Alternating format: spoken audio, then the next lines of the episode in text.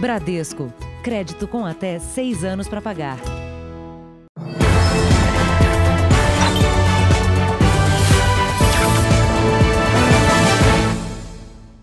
Boa noite. Boa noite. Um comerciante denunciou seis policiais militares por supostamente tentarem incriminá-lo. Os PMs foram forjados, teriam forjado um pacote com arma e drogas dentro de um depósito de bebidas em Araras, no interior de São Paulo. A Corregedoria da Polícia Militar investiga o caso. As câmeras de segurança flagram a chegada de seis policiais militares na porta do depósito de bebidas no centro de Araras, interior de São Paulo. O comércio está fechado. Não há ninguém do lado de dentro da loja. O zelador do prédio que mora ao lado aparece. Um dos policiais tira do bolso do homem as chaves do depósito e invade o comércio sem qualquer mandado judicial. Os donos do depósito chegam logo depois. São esses dois homens de camiseta branca. Repare neste policial. Ele entra no galpão e vai direto para o banheiro. Enquanto isso, os comerciantes são levados para o lado de fora. O policial entra e sai do banheiro mais duas vezes. Na terceira, fica um minuto lá dentro. Até que reaparece rapidamente tira um pacote branco do colete e coloca em cima de uma prateleira. Ele chama os outros policiais como se tivessem encontrado algo suspeito. Em depoimento, os PMs alegaram que encontraram no pacote um revólver com a numeração raspada e 48 pinos de cocaína. O delegado, sem explicar o motivo, decide prender somente um dos sócios e apenas por porte ilegal de arma, já que, segundo ele, não dava para saber de quem era a droga. O comerciante passou um dia na cadeia, mas acabou liberado na audiência de custódia. Eu conversei com ele por telefone. É um pesadelo que falar para você você, nem, você não dorme, na hora que você acorda, você acha que está sonhando, mas você está naquela, naquele lugar lá, não merece um desejo nem com o meu inimigo. O sócio da loja de bebidas disse que nunca teve passagem pela polícia e que não entende por que os PMs fizeram isso. O caso já está sendo investigado aqui na Corregedoria da Polícia Militar. O comerciante, com medo, abandonou o trabalho e saiu de casa. Eu não estou morando nem mais lá né, no estado de São Paulo.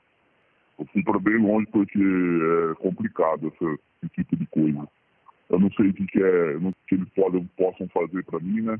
Após ver as imagens, o ouvidor da Polícia do Estado de São Paulo pediu esclarecimentos para a Corregedoria da Polícia Militar. A primeiro momento que invade dentro de uma propriedade sem, a, sem autorização judicial.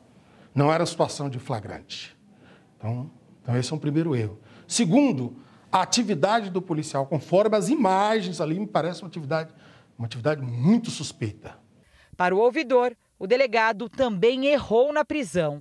Só acusar um e não acusar outro, é, qual, qual, que juízo de valor que o delegado fez é, sobre a conduta de um ou a conduta de outro? A Secretaria de Segurança Pública de São Paulo não comentou o assunto. Veja agora outros destaques do dia. Trump e Biden disputam votos em cinco estados para definir eleição americana. E campanha do presidente diz que pedirá recontagem de votos. Desoneração da folha é mantida depois de Congresso derrubar veto do presidente Bolsonaro. Resultado da vacina de Oxford será publicado até dezembro. Cinco anos depois do desastre de Mariana, moradores ainda lutam por indenização.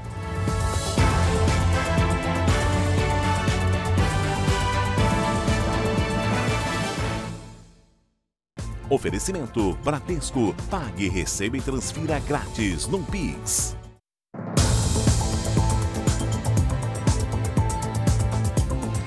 As apreensões de cigarros contrabandeados do Paraguai aumentaram nesse ano em comparação com o mesmo período do ano passado. E os criminosos tentam todo tipo de disfarce para despistar a polícia. Aqui, as caixas de cigarro ilegal estavam escondidas entre canos usados em obras. E não são raros os flagrantes. Entre janeiro e setembro, 96 milhões de maços clandestinos foram apreendidos nas estradas federais, um aumento de 13,8% em relação ao mesmo período do ano passado. A maior parte entra pela fronteira com o Paraguai. O país cobra impostos menores que o Brasil, o que abre caminho para o contrabando. O produto paraguaio responde por mais da metade do consumo brasileiro. A ligação por rodovias com oito estados faz da Bahia uma base importante para os criminosos. Feira de Santana, a 100 quilômetros de Salvador, foi identificada como um centro de distribuição do cigarro ilegal para cidades do norte e nordeste do país. O crescimento nas apreensões se deve ao aumento das fiscalizações, segundo a polícia. Mesmo assim, não é fácil acabar com esse tipo de delito, que financia outras atividades criminosas. A organização criminosa quer ganhar dinheiro, seja no contrabando, no tráfico de armas, no tráfico de drogas. Acaba, acaba que esses crimes todos se fundem para a busca de dinheiro. Um terapeuta foi preso em flagrante por suspeita de abusar sexualmente de uma paciente durante uma sessão em Magé, na Baixada Fluminense. Ele vai responder por importunação sexual.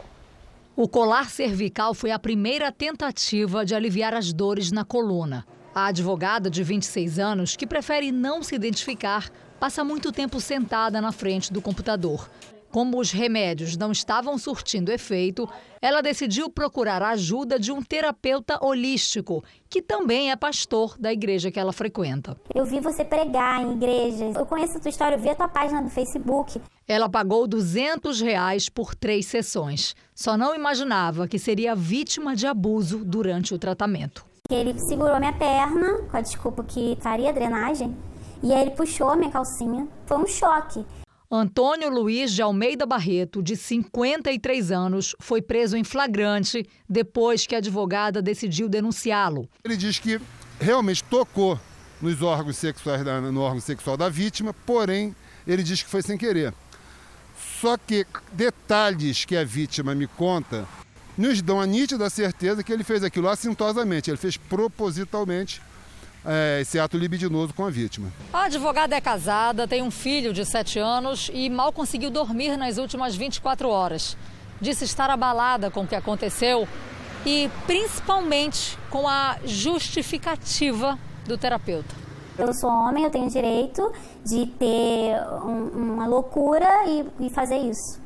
O terapeuta ainda mandou uma mensagem para a vítima pedindo desculpas e se sentindo envergonhado pelo que fez. Você desculpa ele? Agora não. Eu quero que ele nunca mais faça isso com ninguém, ainda mais com essa justificativa. Nas redes sociais do Jornal da Record, você fica sabendo o que caracteriza o crime de importunação sexual. Acesse lá Olha, depois de uma temporada de incertezas durante a pandemia, cerca de 90 países estão reabrindo fronteiras para brasileiros. Mas antes de embarcar, é preciso ficar atento às exigências de cada país. Muitos estão cobrando os exames de Covid e a cobertura de assistência médica da doença. Poucos passageiros e nada de pressa. O movimento no Terminal Internacional de Guarulhos nem de longe lembra o de antes da pandemia. Fila por aqui, só esta, para fazer teste de Covid. Um laboratório montado no saguão de embarque entrega o resultado em quatro horas. Gabriela gastou 350 reais para não perder as férias na Croácia. Melhor evitar, né, para não ser despachado quando voltar. Renan, com passagem para Portugal, descobriu na hora do embarque que precisava do teste. Não sei se eu vou conseguir entrar. Nas últimas semanas, dezenas de países reabriram as fronteiras para brasileiros, mas apenas 10 aceitam os visitantes sem qualquer tipo de exigência. 71 países pedem o teste de Covid antes do embarque e outros três obrigam o viajante a fazer quarentena. Além dos testes para coronavírus, alguns países criaram regras que acabam pegando viajantes de surpresa. Foi o que aconteceu com a Isabela. Estudante de medicina em Buenos Aires, ela foi barrada no embarque porque não tinha seguro de viagem com assistência médica para a Covid-19, uma exigência do governo argentino. O pai conta que passageiros do voo tiveram que voltar para casa. O voo tinha 30 pessoas, somente 18 embarcadas. Tá? A recomendação é pesquisar bem os requisitos antes da viagem. É muito importante nessa hora você ter um, se consultar com alguém que saiba, um agente de viagem, para poder saber exatamente qual é a necessidade para cada viagem que você vai fazer. Este advogado explica o que o passageiro pode fazer neste tipo de situação. Leiam as condições que estão no site, leiam as observações, aquela letra miúda que está ali, aquelas observações de rescisão. Não pode existir nenhum tipo de excesso por parte das empresas. Vamos aos números de hoje da pandemia no Brasil. Segundo o Ministério da Saúde, o país tem mais de 5 milhões e 590 mil casos da Covid-19 e passou hoje da marca de 161 mil mortes. Foram 610 registros de mortes nas últimas 24 horas. Também entre ontem e hoje, mais de 36 mil pessoas se recuperaram. No total, já são 5 milhões e 64 mil pacientes curados e quase 365 mil seguem em acompanhamento. A Universidade de Oxford anunciou que deve apresentar ainda este ano os resultados finais dos testes da vacina que desenvolve contra a Covid-19. A vacina é produzida em parceria com o laboratório AstraZeneca e está na fase 3 dos testes. O Reino Unido espera começar a distribuir o produto até o final de dezembro ou no início do próximo ano. No Brasil, a Fiocruz tem acordo para produzir a vacina depois de aprovação da Anvisa.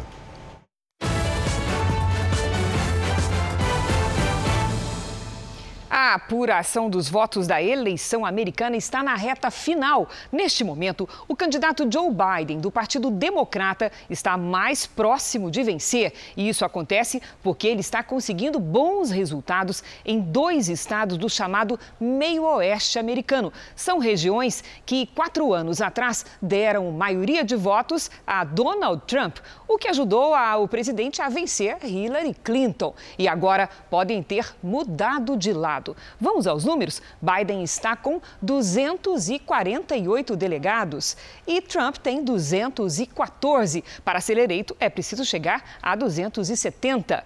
No Michigan, o, o democrata venceu com 50% dos votos e o republicano ficou com 49%. Um cenário parecido aconteceu no Wisconsin. Biden tem 50% e Trump tem 49%. Já Trump lidera na Pensilvânia, com 52% dos votos contra 47% de Biden. Conforme as projeções das redes de TV americanas, Biden ainda precisa confirmar a liderança em um estado, Nevada, para se eleger presidente. Vamos agora ao vivo até a capital americana, Washington, com a nossa correspondente Evelyn Bastos, que está bem em frente à Casa Branca. Evelyn, boa noite. Sabemos que o candidato Joe Biden fez um pronunciamento. O que foi que ele disse? Oi, Cris. Muito boa noite para você, para o Celso e para todo mundo que nos acompanha. Olha, o Biden ele não quis aí se declarar vencedor durante esse discurso, mas afirmou sim que está bem perto disso. Ele acabou fazendo um discurso bem genérico, agradeceu os eleitores e elogiou o processo eleitoral. Já a campanha do presidente Donald Trump acredita que existem indícios de fraude e entrou com pelo menos três ações na Suprema Corte. O objetivo deles é que os votos sejam recontados em alguns estados e que os votos parem de ser contados na Pensilvânia, que é um estado que teve um número expressivo de votos à distância, como a gente vê agora na reportagem. Pelas redes sociais, o presidente denunciou que, para eles, são indícios de fraude. Estão encontrando votos para Biden em todo canto, na Pensilvânia, em Wisconsin e Michigan. Que ruim para o nosso país. Em um pronunciamento na madrugada de hoje, Trump ainda afirmou que pode recorrer à Suprema Corte se os votos registrados à distância não pararem de ser contados. So we'll Mas ele não explicou qual seria o argumento jurídico para isso. Envolver a justiça americana na contagem ou recontagem de votos é permitido por lei, mas o caminho é longo e pode levar semanas. Antes de ir à Suprema Corte, o processo precisa passar por instâncias inferiores. E se chegar ao mais alto tribunal, não é certo que os juízes vão aceitar o caso. E a Suprema Corte nos Estados Unidos, ela tem poder discricionário. Ela não julga tudo aquilo que ela recebe. Eles têm que se reunir e a maioria da Suprema Corte tem que aceitar o caso e só aí ela dar um resultado. Isso aconteceu apenas uma vez em 2000. O democrata Al Gore pediu recontagem dos votos na Flórida, mas a Suprema Corte negou com isso, o republicano George W. Bush venceu no estado e no país. O candidato Joe Biden chamou o pronunciamento de Trump de ultrajante e afirmou: caso Trump abra um processo, os democratas também vão recorrer. Da Suprema Corte, da decisão final da Suprema Corte, não há recurso. Ainda nesta edição, desoneração da folha é mantida até 2021, depois do Congresso derrubar veto do presidente Bolsonaro. E também, criminosos roubam carro e pedem resgate para devolver o veículo ao dono.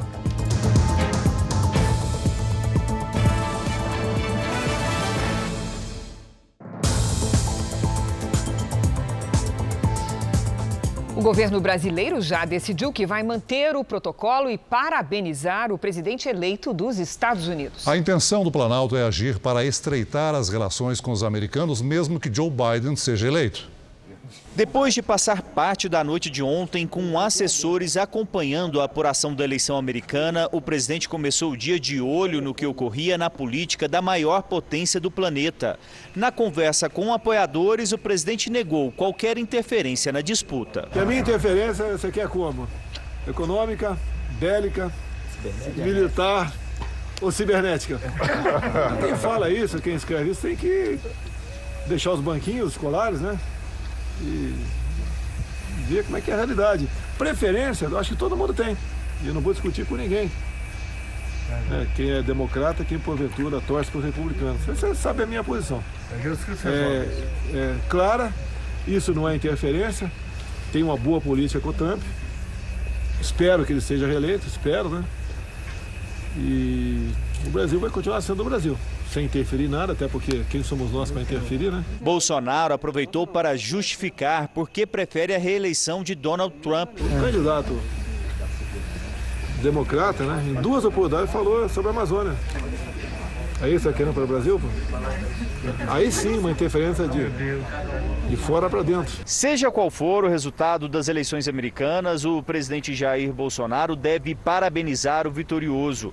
O governo vai fazer um esforço para manter ou ampliar os negócios com os Estados Unidos, mesmo que o candidato democrata Joe Biden vença as eleições. Já no cenário interno, a Advocacia Geral da União e o presidente Jair Bolsonaro se manifestaram hoje em ações no Supremo que questionam a compra de vacinas pelo Sistema Único de Saúde. A AGU argumenta que antes da discussão sobre aquisição e obrigatoriedade do uso de um imunizante, é necessário aguardar a existência da vacina. O governo ainda afirma que a interferência do Poder Judiciário deve ser excepcional, só em situações de flagrante omissão o que não ocorre neste caso. O governo afirmou também que não há tratamento diferenciado entre a vacina Coronavac chinesa e AstraZeneca inglesa. A Polícia Federal prendeu o chefe de uma organização criminosa suspeita de movimentar mais de um bilhão de reais com o tráfico internacional de drogas. A mansão em Curitiba, avaliada em 6 milhões de reais, era a casa de Marcos José de Oliveira, suspeito de ser o chefe de uma das maiores quadrilhas de tráfico de drogas do país. Ele não estava no local, mas a Polícia Federal tinha informação de que ele estava em um hotel onde foi preso. Além da mansão, a Justiça Federal mandou bloquear 40 milhões de reais, outros 20 imóveis e 20 carros de luxo em três estados. Quando você rastreia, identifica, localiza e efetivamente bloqueia o patrimônio e retira esse poder financeiro, e você retira uma organização criminosa como essa de circulação, ao invés de você contabilizar a cocaína que foi apreendida, Contabilize as dezenas de toneladas que vão deixar de ser remetidas para a Europa. A quadrilha usava empresas de fachada para mandar as drogas ao exterior pelo porto de Paranaguá, escondidas em carregamentos de orgânicos, como esta carga de madeira com destino à Bélgica, que estava recheada com 240 quilos de cocaína. Segundo a polícia, nos últimos dois anos, a quadrilha movimentou um bilhão de reais. Foram bloqueados também dois postos de combustíveis e uma pousada, que seriam usados para a lavagem de dinheiro. Ao todo, oito pessoas foram presas e três estão foragidas. A Justiça Federal também expediu mandado de prisão contra um brasileiro que se passava por empresário na Espanha, mas, na verdade, era o responsável pela distribuição da droga na Europa. Ainda nesta edição, as informações ao vivo da apuração da eleição nos Estados Unidos. E também, corpo do ator Tom Veiga, intérprete do Louro José, é enterrado em São Paulo.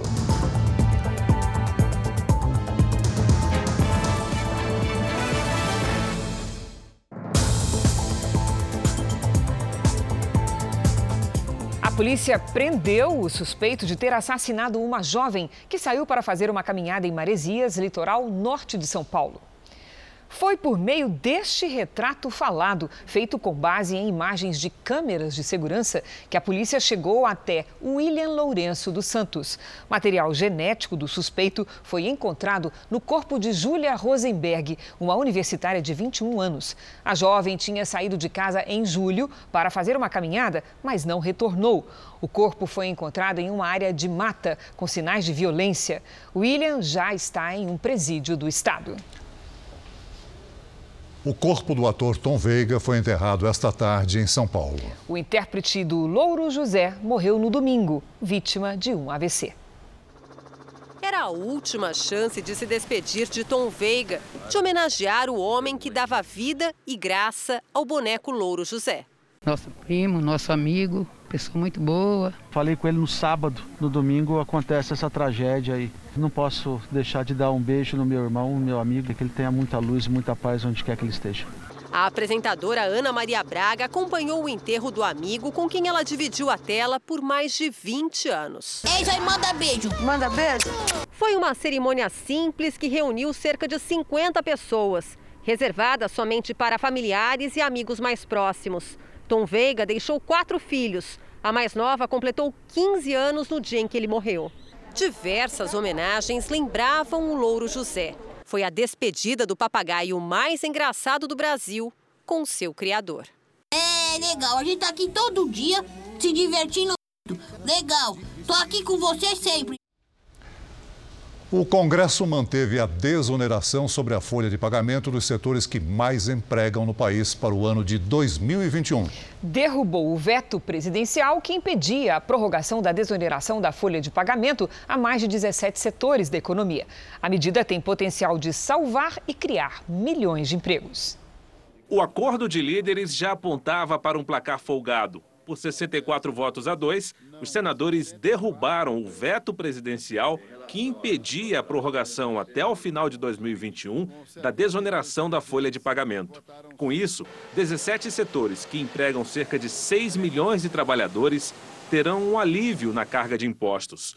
E no momento de grave crise econômica causada pela pandemia, poderão manter esses empregos. Depois de um longo debate, de 60 dias aguardando a votação do Congresso, o governo compreendeu e construiu com os líderes partidários da Câmara e do Senado do Congresso a possibilidade de apoiar a derrubada do veto do próprio governo. A derrubada do veto foi aprovada antes na Câmara dos Deputados por 430 parlamentares. Essa decisão preserva empregos, é importante, mas é necessário uma tomada de fôlego, uma decisão mais profunda. Isso significa tratar imediatamente da reforma tributária indispensável e urgente. Apesar do veto do presidente Bolsonaro, o governo se mostrava favorável a manter a medida, que alivia o caixa do setor produtivo, mas defendia a apresentação de uma fonte alternativa para compensar a ausência de arrecadação. A equipe econômica chegou a cogitar a criação de um imposto sobre transações digitais,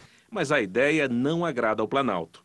O líder do governo, Eduardo Gomes, costura um acordo para a aprovação de um projeto de crédito suplementar para solucionar o déficit de receitas. Quando se tem limites fiscais, é, são escolhas que têm que ser feitas. Provavelmente isso vai gerar um custo que vai ter que ser pago, mas eu entendo que é uma fatura que vale a pena ser paga. Foi uma vitória do povo brasileiro, uma vitória do trabalho e do emprego. A desoneração da folha de pagamento durante o ano de 21 era a única saída para manter empregabilidade e um giro na economia brasileira. Entre os beneficiados estão a construção civil, call centers, indústrias têxteis e de calçados. Esses setores poderão trocar a contribuição previdenciária de 20% sobre a folha salarial por uma alíquota que varia entre 1,5% e 4,5% sobre a receita bruta. Com a certeza de mais dinheiro em caixa, alguns já prometem novas contratações. A indústria têxtil confecção do país, ela que emprega um milhão e meio de pessoas diretamente, será certamente uma propulsora da criação de novas vagas. O ex-jogador Diego Maradona se recupera bem após realizar uma cirurgia de emergência bem-sucedida no cérebro. O craque está internado num hospital em Buenos Aires, na Argentina. Segundo o médico particular dele, Maradona está em boas condições de saúde, mas deve ficar internado mais alguns dias. Na segunda-feira, o argentino foi internado após exames apontarem uma pequena hemorragia no cérebro. Maradona completou 60 anos na semana passada. O Jornal da Record segue nas redes sociais e também para Brasília. A Polícia Federal investiga a invasão de hackers na rede de computadores da sede do Superior Tribunal de Justiça em Brasília. A ação prejudicou o andamento de processos no tribunal. A Polícia Federal passou o dia no STJ em busca de alguma prova deixada pelos hackers e decidiu instaurar um inquérito para apurar a invasão da rede de computadores. Assim que o ataque foi identificado, estagiários, servidores, terceirizados e juízes que trabalham no tribunal foram orientados a não usar o computador para evitar uma nova invasão. Este advogado estranhou um e-mail que recebeu do tribunal. É um e-mail que vem zipado, é, baixar arquivo zip, então me causou certa estranheza por conta disso, já que a gente atua no, no STJ em diversos casos e normalmente não chega dessa forma, chega uma forma de andamento processual, né? Nada para carregar ou para você baixar, no máximo um link para você entrar que te direciona para o site do tribunal. O STJ disse que a rede de tecnologia da informação do tribunal confirmou que os computadores foram invadidos. O ataque ocorreu durante o período da tarde, enquanto aconteciam sessões de julgamento dos colegiados das seis turmas. Disse ainda que a Secretaria de Tecnologia da Informação e Comunicação está trabalhando na recuperação dos sistemas, dos serviços oferecidos pela Corte. Por causa do ataque, prazos processuais foram interrompidos até a próxima segunda-feira. Todas as sessões de julgamento, virtuais ou por videoconferência, foram suspensas e até mesmo canceladas para garantir a segurança dos dados. 129 processos deixaram de ser julgados. 2.500 decisões não puderam ser publicadas no Diário Oficial de hoje. A assessoria do tribunal disse também que não é possível saber quando o trabalho volta ao normal. O vice-presidente Hamilton Mourão iniciou hoje uma viagem pela Amazônia. Diante de críticas internacionais por causa da política ambiental brasileira, ele levou representantes de 10 países para mostrar as ações de proteção à floresta. Mourão afirmou que uma parte da Amazônia já está desmatada desde os anos 70, mas que 84% da área é de vegetação nativa. Terem a oportunidade não é, de verificar como é que a, se combate aqui a questão da ilegalidade em termos de madeira sendo extraída de forma ilegal, como é que a Polícia Federal opera, e irão à Amazônia profunda, aquela Amazônia que não aparece nunca, não é? e que é aquela que está dentro dos 84% que estão preservados. A produção industrial brasileira cresceu 2,6% em setembro em relação a agosto. Com isso, já são cinco meses seguidos de alta. Mas os números da indústria em 2020 seguem negativos por causa do efeito da pandemia entre março e abril. No ano, a queda é de 7,2%. Os números são do IBGE. 21 pessoas foram presas hoje no Rio de Janeiro por suspeita de participação numa milícia que controla parte do comércio na zona oeste da capital e na Baixada Fluminense. Eles vendiam cerveja falsificada. O carregamento de cerveja foi parar na polícia. São dois caminhões com dezenas de caixas da bebida. Os rótulos são de marcas famosas, tudo falso. Eles compravam cervejas de valor inferior, trocavam o rótulo e a tampa por uma cerveja mais cara e repassavam isso ao consumidor como se a cerveja fosse legítima. A quadrilha conseguia falsificar quase duas mil garrafas por dia. Em caminhões como esses, distribuía a bebida pelo comércio controlado pela milícia. A venda de cerveja rendia ao grupo 250 mil reais por mês. A troca de rótulos era feita nesse barracão que fica numa área isolada para não levantar suspeita. A polícia mapeou outras atividades dos criminosos e nesta quarta-feira fechou distribuidoras clandestinas de gás e loja de roupas falsificadas. No segundo andar dessa casa foi encontrada uma central de internet e TV clandestinas, serviços controlados pela milícia. A loja de materiais de construção foi interditada. Essa foi a oitava operação da Força Tarefa tarefa que investiga o crime organizado. 21 pessoas foram presas. Na semana passada, a polícia interditou oito farmácias que seriam usadas pela quadrilha para lavagem de dinheiro e apreendeu ainda meio milhão de aparelhos que furtam sinal de canais fechados de TV todas as especializadas atuam dentro da sua respectiva atribuição para que a gente possa estar asfixiando o aspecto financeiro da milícia do Rio de Janeiro. Em Porto Alegre, um homem suspeito de ter abusado das duas enteadas teve a prisão preventiva decretada. A mãe das meninas descobriu os crimes e fez a denúncia. É, a história confirma a estatística pela qual pessoas conhecidas das vítimas são a maioria dos responsáveis pela violência sexual contra menores. Foram mais de oito anos de relacionamento. As meninas de 9 e 12 anos tinham o padrasto como pai mas há uma semana, mexendo em um arquivo de fotos do companheiro, a mãe descobriu os abusos. Que é algo que vem me remoendo dia após dia. Sabe? É uma coisa assim que tu não consegue. Fica na tua cabeça 24 horas. Esta mãe não está sozinha. Segundo o Ministério da Mulher, da Família e dos Direitos Humanos, durante o ano passado, o Disque Denúncia registrou 17 mil ocorrências de violência sexual contra crianças e adolescentes. Em 73% dos casos, o abuso aconteceu na casa da própria vítima ou do suspeito, e 40% dos casos foram cometidos pelo pai ou padrasto. No caso do Rio Grande do Sul, a mãe procurou a delegacia e o ex-companheiro acabou preso em flagrante. Mas no dia seguinte foi liberado. A polícia recorreu e conseguiu que a justiça determinasse a prisão preventiva do suposto abusador, que já voltou para a cadeia. É algo que me conforta saber que ele está preso, mas não alivia a minha dor. Em Belo Horizonte, dezenas de famílias foram retiradas às pressas de um prédio em chamas. Alguns moradores tentaram fugir para o terraço, outros ficaram presos nos apartamentos e foram resgatados pelos bombeiros. Dez pessoas receberam atendimento no local. 30 famílias viviam no edifício, que era uma ocupação. Segundo os bombeiros, no local havia muito material reciclável, como papel e madeira. O prédio foi interditado. No Rio de Janeiro, subiu para nove o número de pacientes mortos em decorrência do incêndio no Hospital Federal de Bom Sucesso.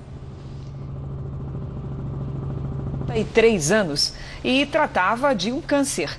A morte foi confirmada hoje, no mesmo dia em que a unidade voltou a funcionar parcialmente. Dos seis prédios, quatro reabriram para consultas, exames, sessões de quimioterapia, entregas de remédios e doação de sangue. A expectativa é que o prédio, eh, o prédio 1, que pegou fogo, volte a funcionar em 60 dias. Os pacientes que perderam consultas serão reagendados. Os Estados Unidos abandonaram hoje oficialmente o Acordo de Paris. Um dos objetivos do pacto, assinado em 2015 por mais de 180 países, é controlar a emissão de gases que causam o aquecimento global. O presidente Donald Trump já havia anunciado a saída do acordo há três anos. O candidato democrata Joe Biden disse que vai colocar os Estados Unidos de volta ao pacto se vencer as eleições. A segunda onda do coronavírus na Europa levou Portugal a um novo confinamento parcial. A medida teve início hoje, no dia com o maior registro de mortes no país em 24 horas, desde o começo da pandemia. As restrições atingiram até os surfistas de ondas gigantes nas águas famosas de Nazaré. A partir de hoje está proibido entrar no mar para evitar aglomerações. Atividades culturais também passam a ter horário reduzido. O presidente de Portugal deve decretar estado de emergência de saúde pública para tornar legal a adoção do toque de recolher. Ruas praticamente vazias e lugares de sobra nos restaurantes. Esse é o retrato de um dos pontos mais tradicionais aqui de Lisboa. E as novas medidas para conter o avanço da pandemia vão afetar principalmente os comerciantes, que vão ter que fechar os estabelecimentos mais cedo, por volta das 10 horas da noite. O governo quer evitar um fechamento total para amenizar as consequências na economia. A ideia é manter escolas abertas, por exemplo, como na maior parte da Europa.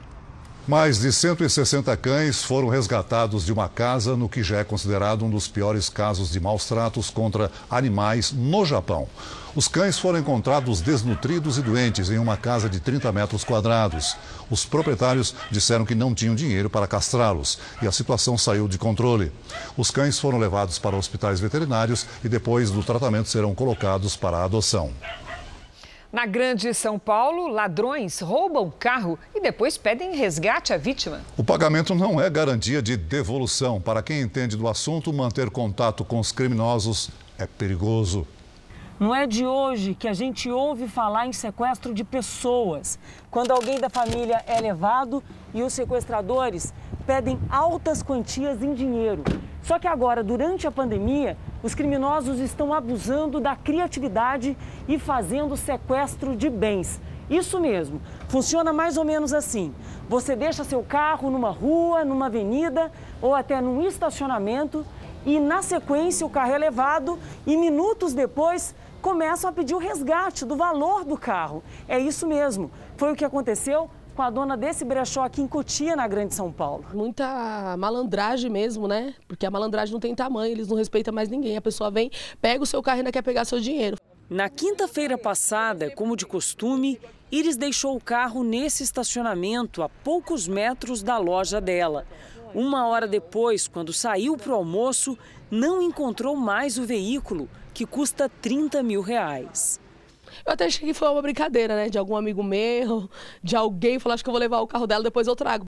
Logo depois do susto, Iris começou a receber mensagens no celular enviadas pelos criminosos. Eles pediam um resgate. Eu só quero dinheiro. Você consegue arrumar mil reais hoje? Eu falei, ah, vou tentar, eu vou ver. Tão ousados que um deles até fez uma chamada de vídeo para provar que estava mesmo com o carro e com os pertences da vítima. Eu tinha um cavaquinho meu, né, que estava dentro do carro e tinha um tênis. As câmeras de uma loja registraram o momento em que um dos ladrões atravessou a rua para agir. Logo aparece outro. Essa outra câmera flagrou o momento em que eles fogem com o veículo roubado. A dona registrou um boletim de ocorrência, mas ainda não tem qualquer pista sobre o paradeiro do automóvel. A pessoa que está entrando em contato pode, é, eventualmente, representar um outro risco para a pessoa que já foi vítima de furto. Pode ser um risco de um sequestro relâmpago, que pode ser um risco até de uma extorsão mediante sequestro. Mistério no litoral de São Paulo. Equipes de resgate fizeram buscas para localizar um menino de 4 anos que desapareceu numa praia. Ele estava com a mãe. De mãos dadas, os bombeiros formam uma corrente. A estratégia facilita os trabalhos na parte rasa do mar. Outras equipes com canil se concentram na mata. Tem uma trilha que começa na praia. Quase 60 homens dos bombeiros atuam nas buscas. A gente eh, trabalha com a, possibilidade da, da, criança ainda estar com vida, né? Por isso estamos empenhando um efetivo tão grande é, nesse, nesse trabalho de busca. Benjamin tem quatro anos. Estava com a mãe nessa praia que fica em uma comunidade de Guarujá, no litoral de São Paulo, quando desapareceu. Ela conversava com uma amiga que também estava com a filha, de cinco anos.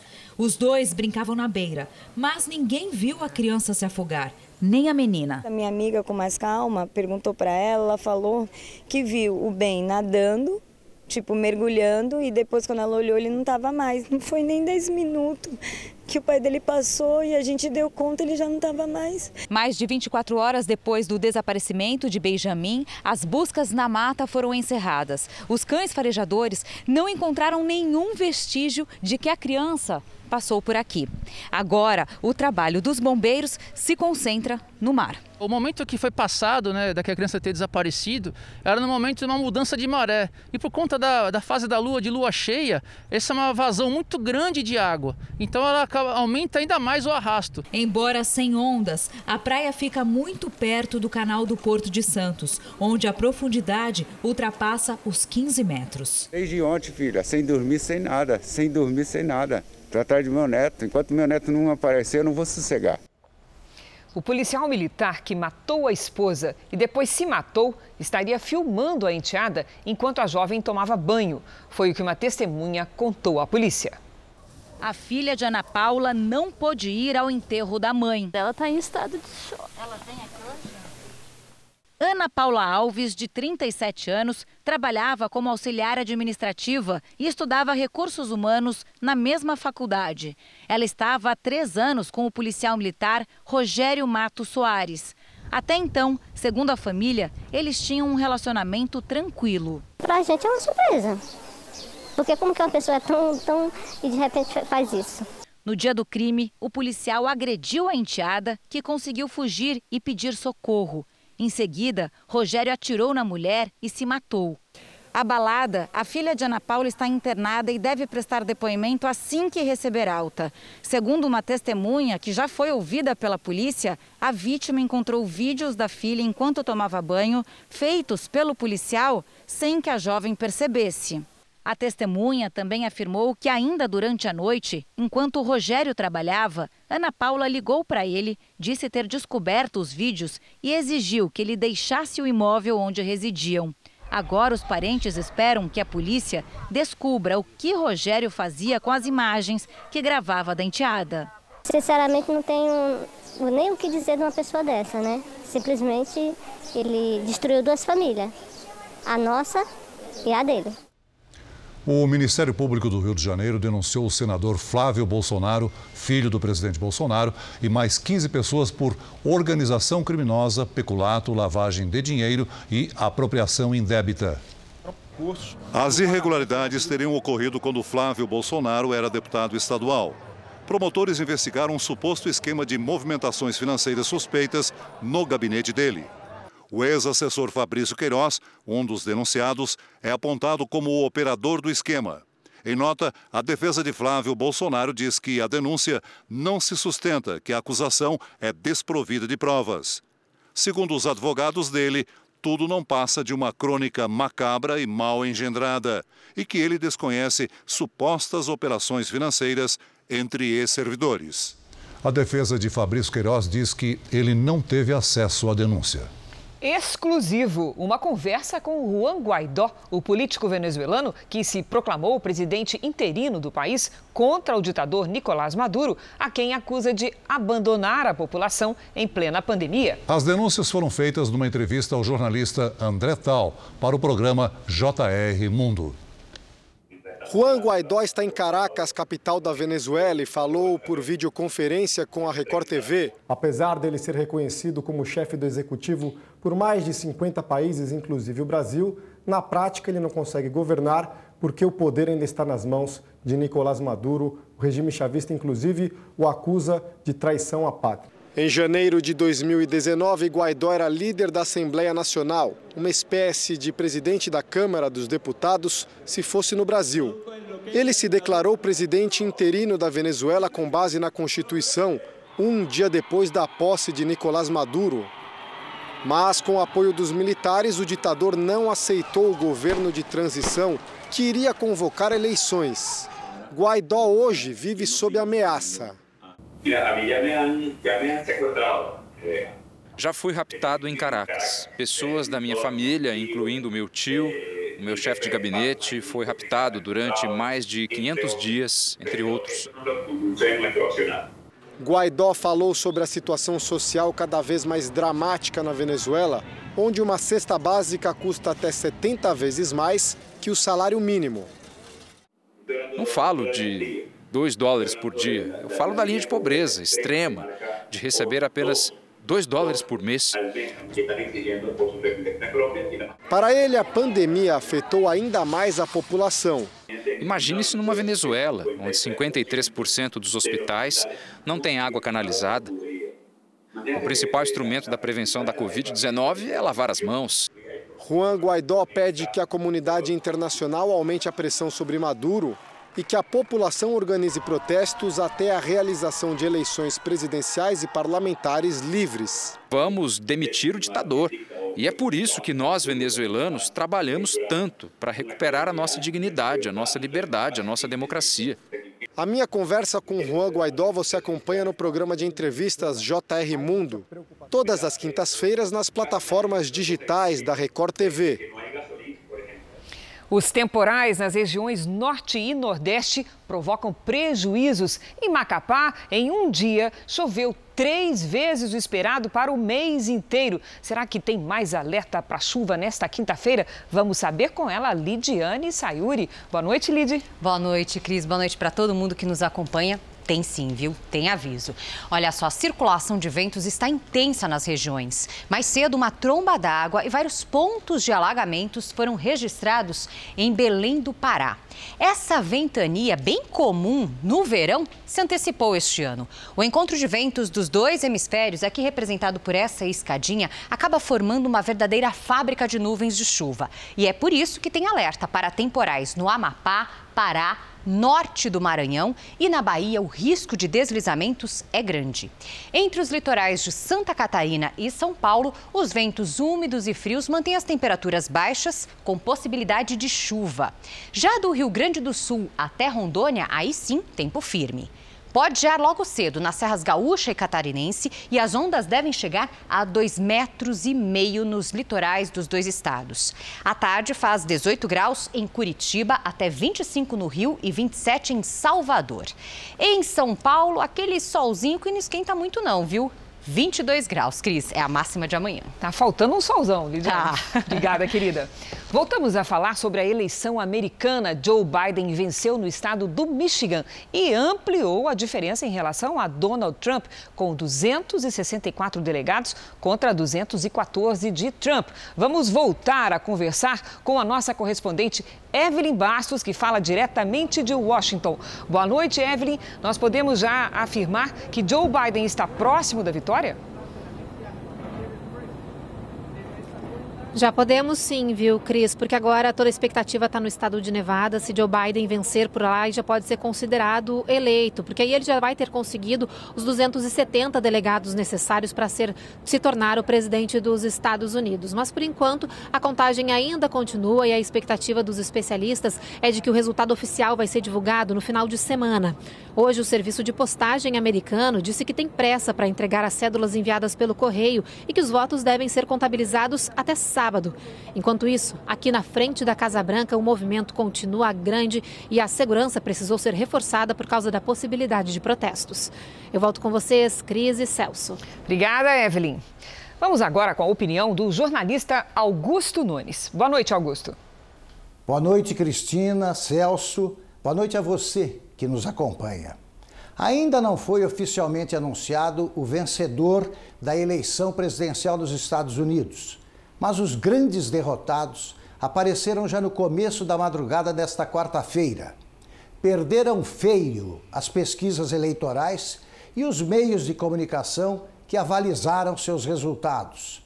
Segundo a selva de porcentagens, as chances de vitória de Trump estavam perto de zero e só faltou à imprensa recomendar a Joe Biden que nem esperasse o dia da votação para instalar-se da Casa Branca. No início desta manhã, com a apuração avançando lentamente em alguns estados, predominava no mapa norte-americano o vermelho do Partido Republicano. O azul do Partido Democrata tingia as regiões em que sempre venceu. Ficaram evidentes os grosseiros equívocos dos pesquisadores e dos jornalistas videntes, que subestimaram de novo a força eleitoral de Trump. Os erros foram maiores que os registrados em 2016, mas certamente são menores que os vexames que vão ocorrer em 2024.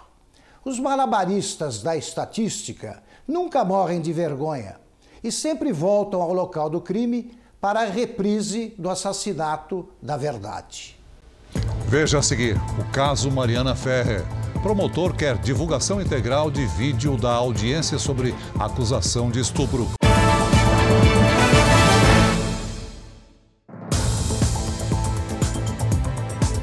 O Ministério Público de Santa Catarina pediu que o vídeo da audiência da modelo Mariana Ferrer seja divulgado na íntegra. O órgão alega que as cenas foram editadas e os trechos em que o promotor e o juiz tentaram impedir os ataques do advogado do réu foram cortados. As imagens da audiência com a promotora de eventos Mariana Ferrer ainda provocam indignação.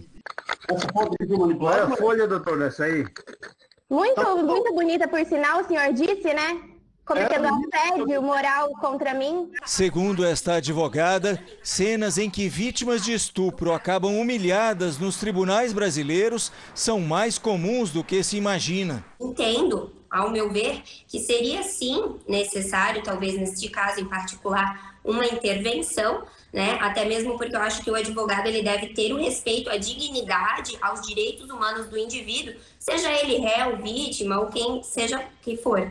Em 2018, Mariana acusou o empresário André Aranha de estupro. O réu acabou absolvido em primeira instância. Na audiência virtual, o advogado Cláudio Gastão da Rosa Filho exibiu fotos de trabalhos de Mariana Ferrer como modelo. O vídeo foi publicado pelo portal The Intercept Brasil. Onde a única foto chupando dedinho, daqui, e, e, e, e com posições. Não, eu quero aquela outra foto e com posições ginecológicas ali, é só dela. O senhor tem idade para ser meu pai, tinha que até, até os fatos. Mariana, aqui não vai dar, cara. Uma filha do teu nível, graças a Deus. No trecho divulgado, o juiz Hudson Marcos e o promotor Tiago Carriço de Oliveira não recriminam o advogado do réu. Mariana chora, pedindo a ajuda do magistrado. É. respeito, doutor. Excelentíssimo. Eu tô implorando por respeito, no mínimo, nem os acusados. Mas é, mas é, é, tá? amor de Deus, gente. Que que é isso? O Ministério Público de Santa Catarina pediu a quebra de sigilo do processo para que o vídeo da audiência seja divulgado na íntegra. A alegação é de que as cenas foram editadas e trechos em que o promotor e o juiz interferem contra os excessos do advogado teriam sido suprimidos. O Jornal da Record termina aqui. A edição de hoje na íntegra e também a nossa versão em podcast estão no Play Plus e em todas as nossas plataformas digitais. E à meia-noite e meia tem mais Jornal da Record. Você fica agora com a novela Amor Sem Igual. A gente se vê amanhã. Até lá. Boa noite e até amanhã.